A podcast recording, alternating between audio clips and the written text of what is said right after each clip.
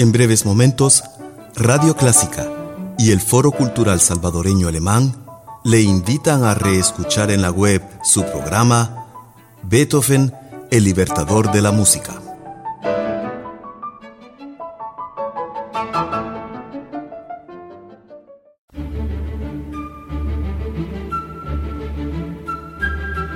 Desde San Salvador, República del Salvador, Clásica 103.3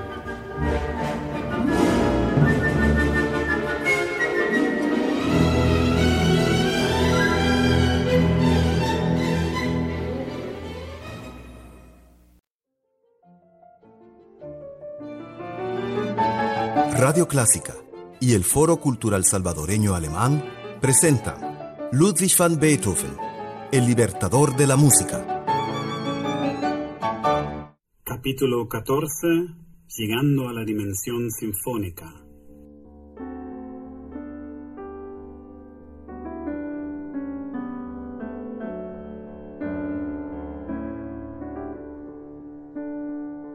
Hola, ¿qué tal amigos? Llegó una vez más la hora de Beethoven. Yo soy Jan Bock, su guía de viaje por la vida y obra del gran genio de la música, celebrando con ustedes los 250 años de su nacimiento. En los capítulos anteriores, que se encuentran como podcast en el sitio web de la Radio Clásica y en Spotify, acompañamos a Beethoven estableciéndose en Viena como pianista y como compositor de música de cámara. Hoy en este capítulo estamos llegando a un punto crucial en su carrera, su primera sinfonía para orquesta grande.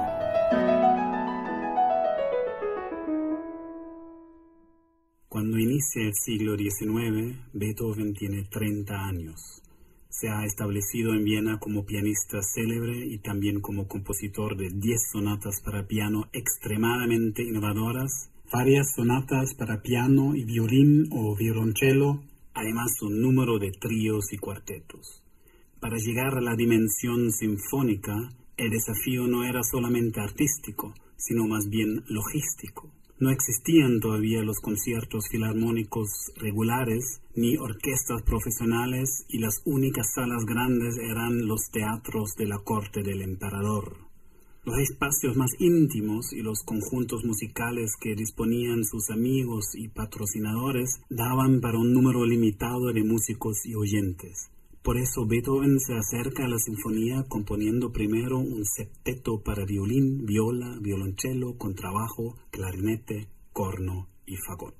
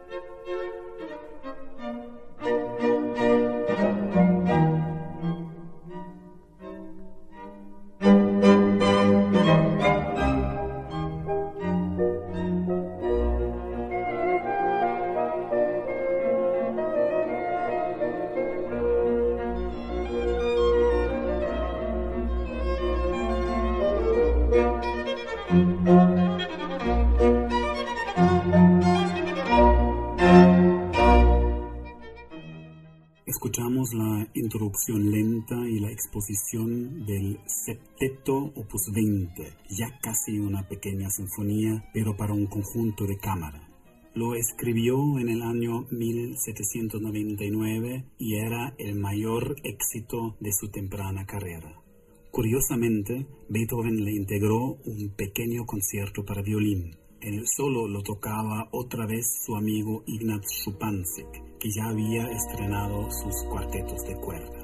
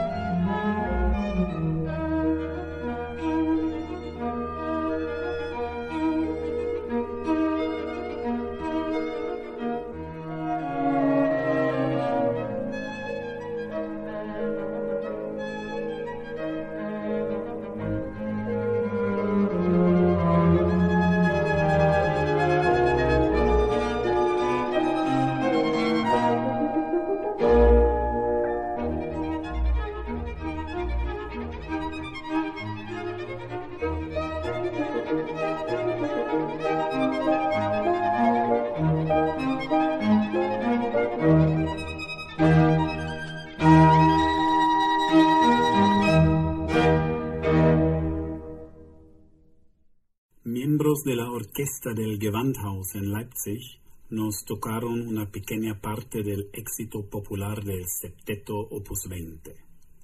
La obra es parte de un plan para llegar más allá de los salones privados a la gran sala pública de los conciertos para orquesta grande.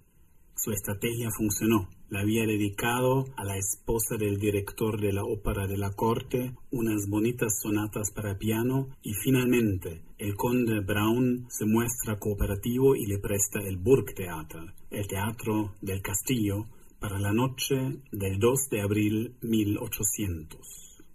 Era una llamada academia, un concierto a riesgo y beneficio propio de Beethoven. Él mismo vendió las entradas pagaba a los músicos y se quedaba con los excedentes, si es que hubo. El programa era larguísimo y contenía, junto con el septeto, una sinfonía de Mozart, dos áreas del oratorio La creación de Joseph Haydn, un concierto para piano y orquesta de Beethoven, una improvisación del maestro en el piano y finalmente el estreno de su primer sinfonía, Opus 21. El efecto del inicio de la introducción lenta al primer movimiento se hizo famoso. Empieza en la tonalidad equivocada y nos lleva a un camino armónicamente engañoso. Solo cuando inicia el alegro con brío se confirma la tónica que es Do mayor, la tonalidad asociada al estilo heroico.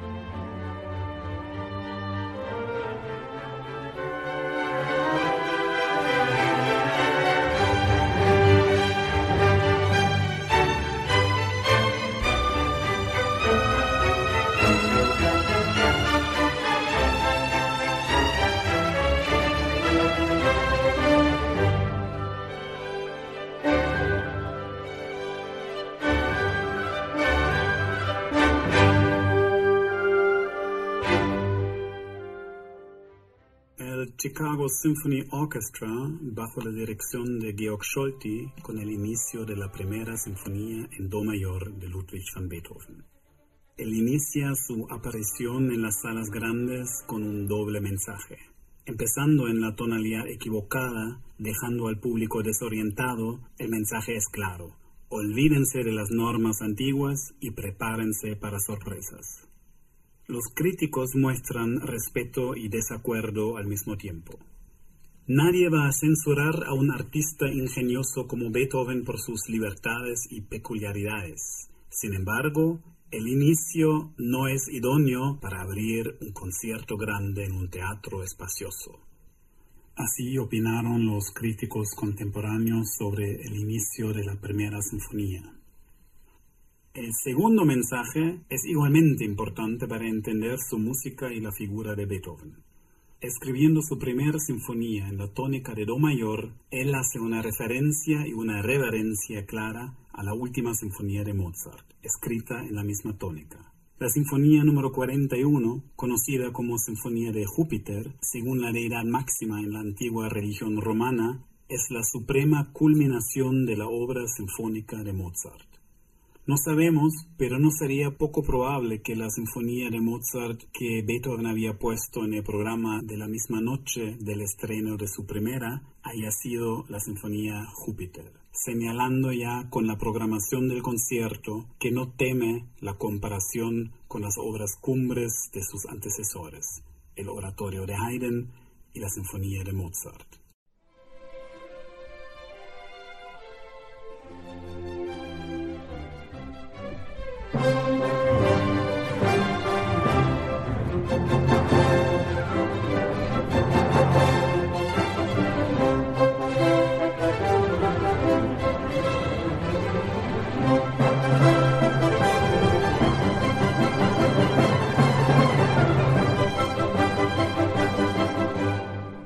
Mozart en su máximo esplendor en su última sinfonía. Escuchamos la furiosa interpretación del director estonio Paavo Järvi con la Orquesta Sinfónica de la Radio de Frankfurt. Pero lo interesante viene ahora. Mozart escribe por primera vez en una sinfonía una fuga, que es la técnica más sofisticada de escribir para varias voces que se imitan estrictamente.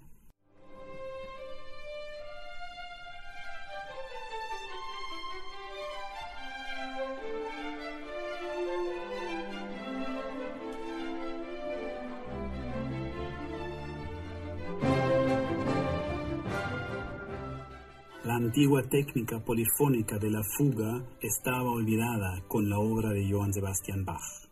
El barón von Swieten, ahora director de la Biblioteca Imperial en Viena, había conocido a los hijos y a la música de Bach en su tiempo como diplomático en Berlín.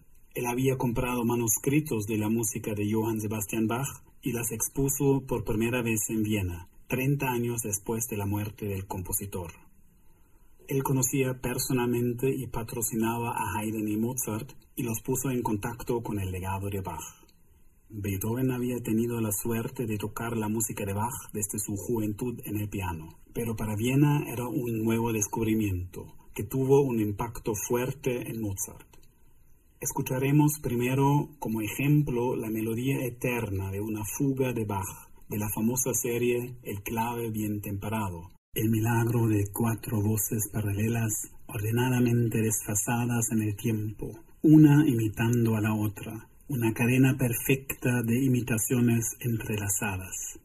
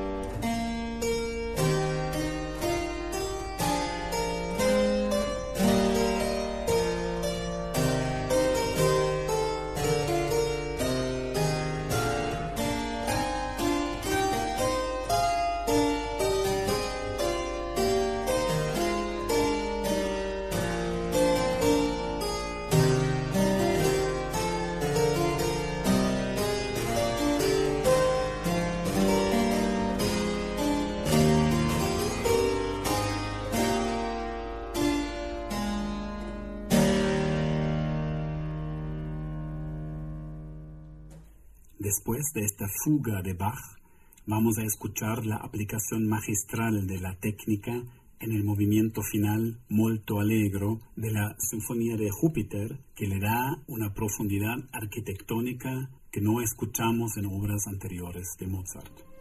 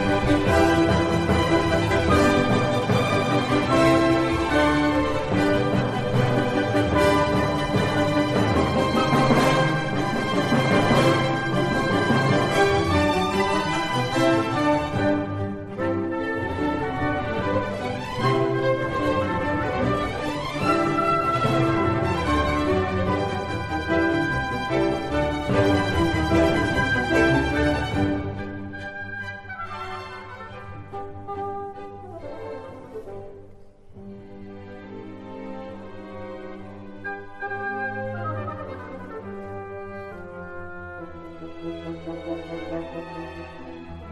you.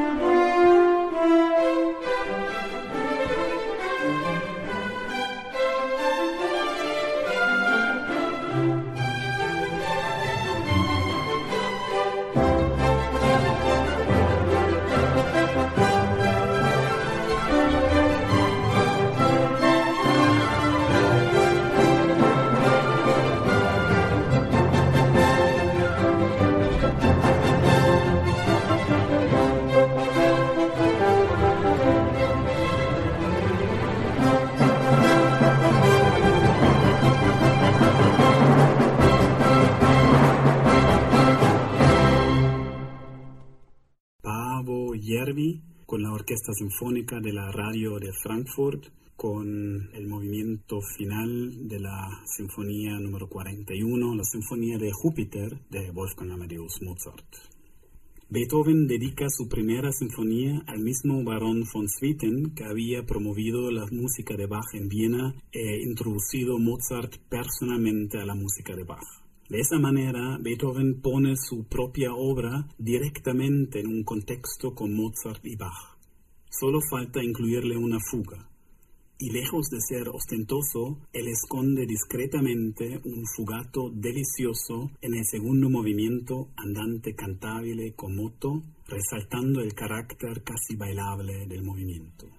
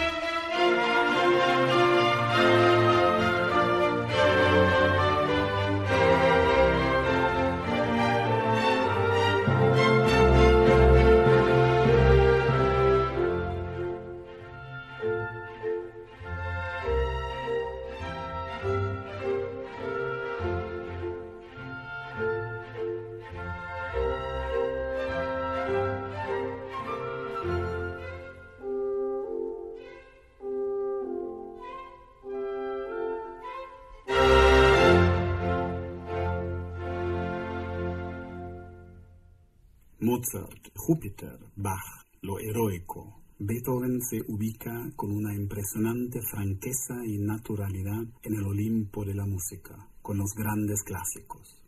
Pero se escuchan otros elementos que inquietan a algunos contemporáneos, que critican el uso muy fuerte de los vientos. No es necesariamente el volumen que les molestó, sino lo que tocan a través de los motivos que tocan los vientos, Beethoven le lleva al público de Viena las melodías y el espíritu de la música de la Revolución Francesa.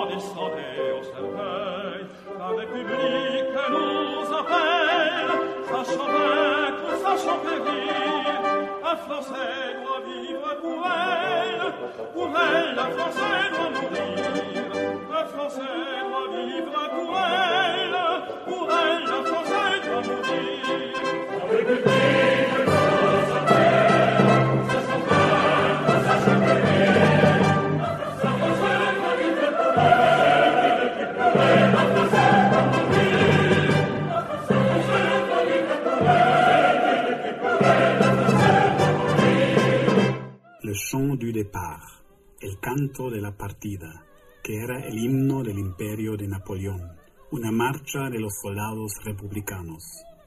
Canta la victoria y nos abre la puerta. La libertad guía nuestros pasos. Y en las sinfonías de Beethoven, empezando con la primera, los vientos tienen, entre otras, esa función de traer la atmósfera de los señales, marchas e himnos de la revolución.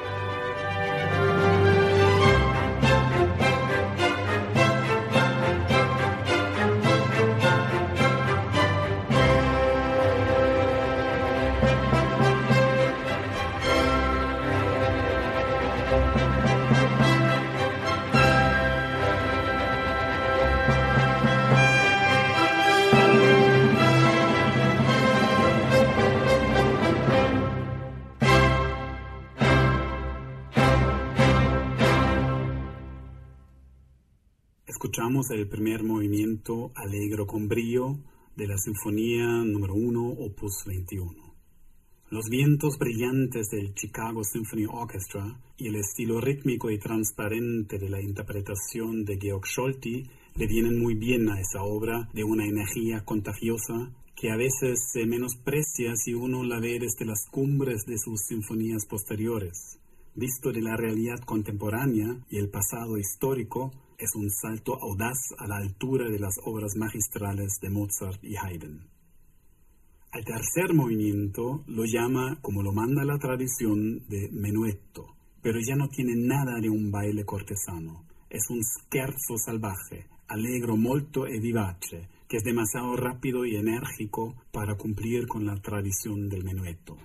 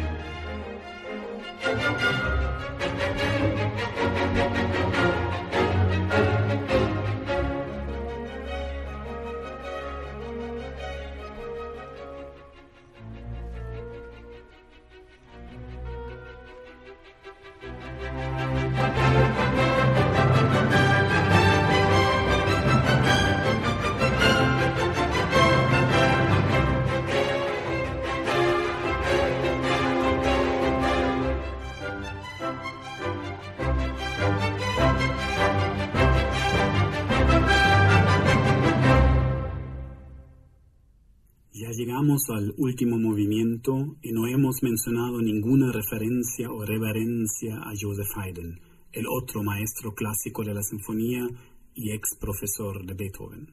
Sin embargo, el movimiento final y sobre todo su inicio es un saludo a la alegría y al humor de Haydn. Otra vez una introducción lenta y otra vez una armonía equivocada. Los violines buscan nota por nota la escala correcta y justamente cuando parecen completamente perdidos, aceleran bruscamente y entran a la divertidísima fiesta del allegro molto e vivace.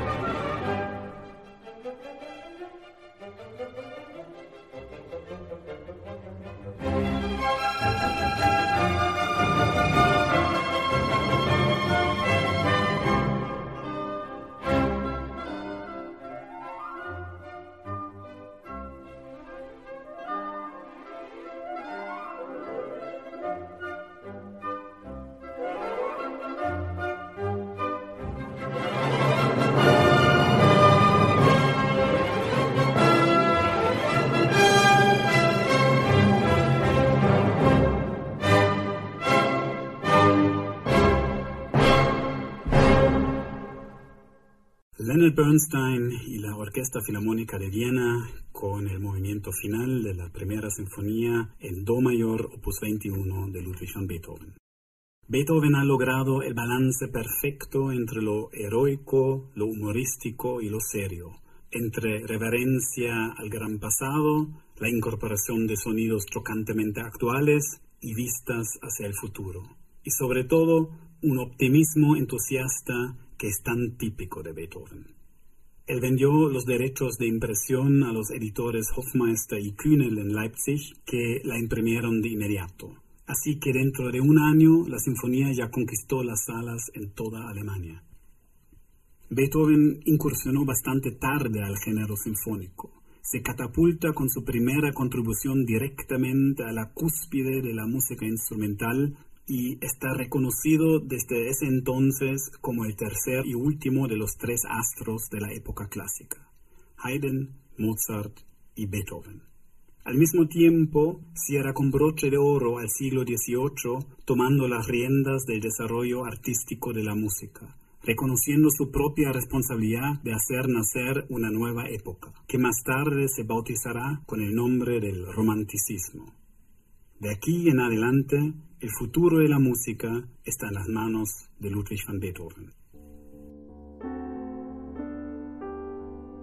Con eso terminamos este capítulo dedicado a la entrada de Beethoven a la dimensión sinfónica. En el próximo capítulo vamos a analizar cómo la nueva fama de Beethoven le permite nuevas libertades artísticas y económicas, como artista y empresario libre el próximo domingo a las 7 de la noche en Radio Clásica. Hasta pronto, cuídense a los demás y al planeta.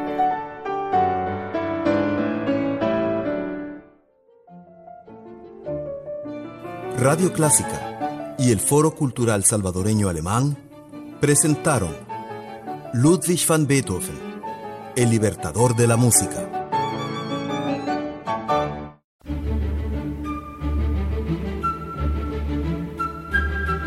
Desde San Salvador, República del Salvador, Clásica 103.3